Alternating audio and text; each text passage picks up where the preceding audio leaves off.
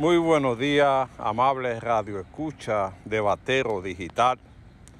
Hoy queremos poner en el debate la agresión a la prensa en San Pedro de Macorís. Sucede que un periodista al salir de su programa fue apresado en la hora del toque de queda. Cuando sus compañeros van a reclamar su libertad, ya que supuestamente tenía el permiso de circulación, fueron agredidos, dándole en la cara, partiendo a una periodista, la cual nosotros condenamos. Primero, por ser una mujer. Segundo, porque se agrede a la prensa.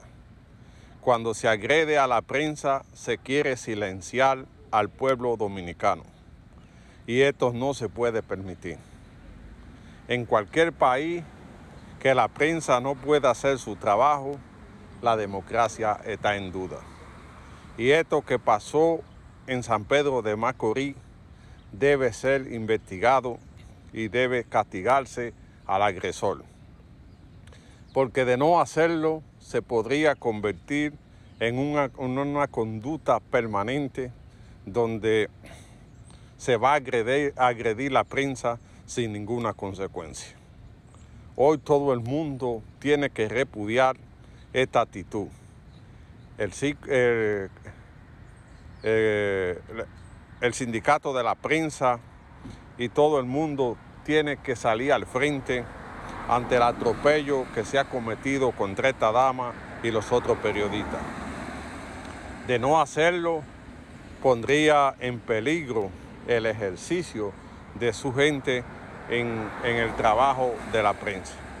El jefe de la policía debe averiguar qué pasó en San Pedro de Macorís, por qué se produjeron los hechos, quién le dio facultad al policía para agredir a esta joven y cuáles son las consecuencias que tendrá por su agresión.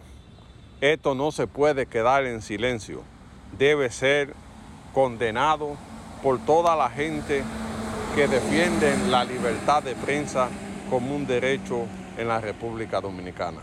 El derecho a la información no puede ser atropellada y lo de San Pedro no puede quedarse así, tiene que averiguarse qué pasó en San Pedro de Macorís con esta agresión.